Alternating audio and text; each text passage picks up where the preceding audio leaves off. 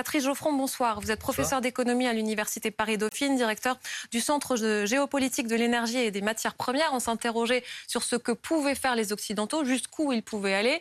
Il y a cet embargo euh, sur euh, le pétrole qui est très progressif et même d'ores et déjà très compliqué, puisque euh, la Hongrie et la Slovaquie ne sont pas dans la même situation que les autres pays et considèrent que le délai qui leur est accordé est insuffisant. Est-ce que ça avance? Alors oui, en tout cas, il y a une progression. La volonté des Européens, enfin, pour ce qu'on peut en percevoir, c'est d'avoir une progressivité dans les paquets de sanctions.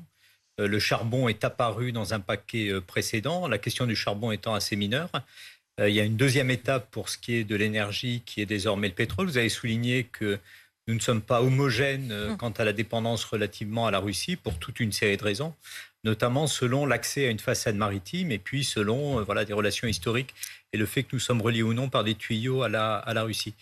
Et évidemment, c'est une affaire qui est bien plus sérieuse et bien plus difficile à mettre en œuvre que pour le charbon, euh, mais qui est moins difficile que serait éventuellement la prochaine étape, à savoir, le, à savoir le gaz.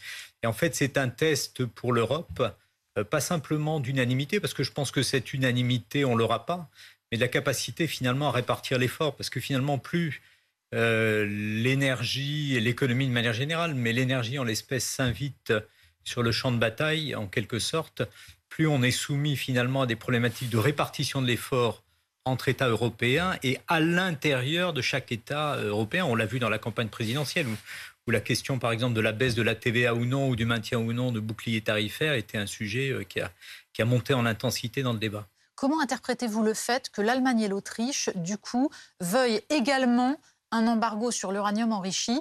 Euh, là aussi, l'idée, c'est de euh, répartir l'effort. En fait, c'est aussi une façon de dire, nous, nous sommes dépendants du pétrole et du gaz russe. Donc, la France, qui gère l'uranium et qui a des liens avec Rosatom, le géant euh, russe du nucléaire, doit aussi payer un peu.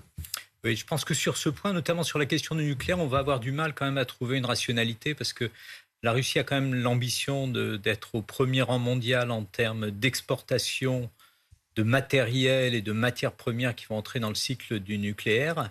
Et on pourrait imaginer que finalement d'aller jouer ensuite avec des, fonds, des centrales à Tchernobyl ou d'autres centrales ukrainiennes n'est pas la meilleure manière de garder euh, des marchés ouverts. Et on a mmh. vu que la Finlande d'ailleurs vient de rompre un contrat d'environ 2 milliards euh, d'euros. Donc euh, je me garderai bien de, de tirer des conclusions.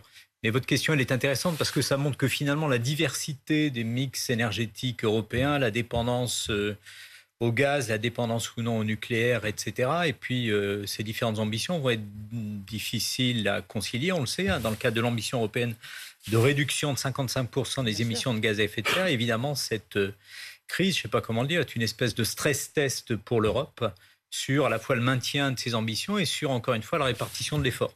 La question de la répartition d'efforts est se posait auparavant dans le cas du Green Deal, euh, où, euh, finalement euh, la question de la transition juste se posait. Le moins qu'on puisse dire, c'est dans le cadre guerrier dans lequel nous nous trouvons, elle se pose non moins. Voilà, avec une réduction de nos objectifs puisqu'on se tourne vers le gaz de schiste américain.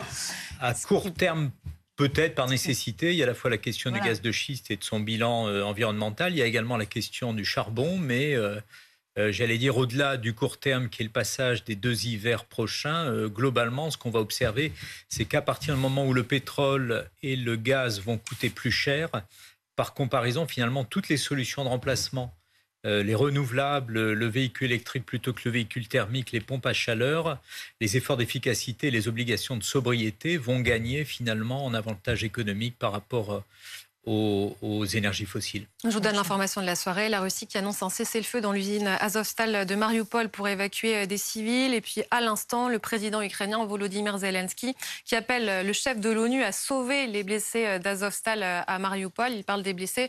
Vous disiez tout à l'heure, que peuvent faire les Nations Unies aujourd'hui? Je vois, vois pas bien sur, sur, quel mandat, si vous voulez, ils peuvent, ils peuvent agir, parce que dans la Charte des Nations Unies, il est prévu euh, des, des, opérations de maintien de la paix, Mhm. mais on n'en est absolument pas là, puisqu'on ne voit pas bien une force d'interposition entre les deux armées aujourd'hui. Et sinon, euh, du point de vue, j'allais dire, de, de technologie humanitaire, c'est euh, le Comité international de la Croix-Rouge qui est l'opérateur le, plus, d'abord qui a le plus d'expérience et puis qui a les bases juridiques pour, pour intervenir. Donc, bon, alors ça, ça, ça n'empêche pas que tant mieux si les Nations Unies appuient de leur côté, mais ça, la solution ne viendra pas d'eux. Mais là, en même temps, euh, on n'est pas sur des, non plus des flux de réfugiés gigantesques, parce que comme le disait Christine Ockrent, bon, on ne sait pas combien ils sont, mais ils ne sont pas très nombreux. je On nous dit c'est- 200 euh, civils. voilà, c'est quelques euh, maximum. centaines de civils. C'est quelque chose qui doit pouvoir se gérer assez facilement s'il y a une certaine bonne volonté de part et d'autre, qui est évidemment pas. Oui. pas Problème. Merci beaucoup d'avoir été avec nous euh, ce soir. euh,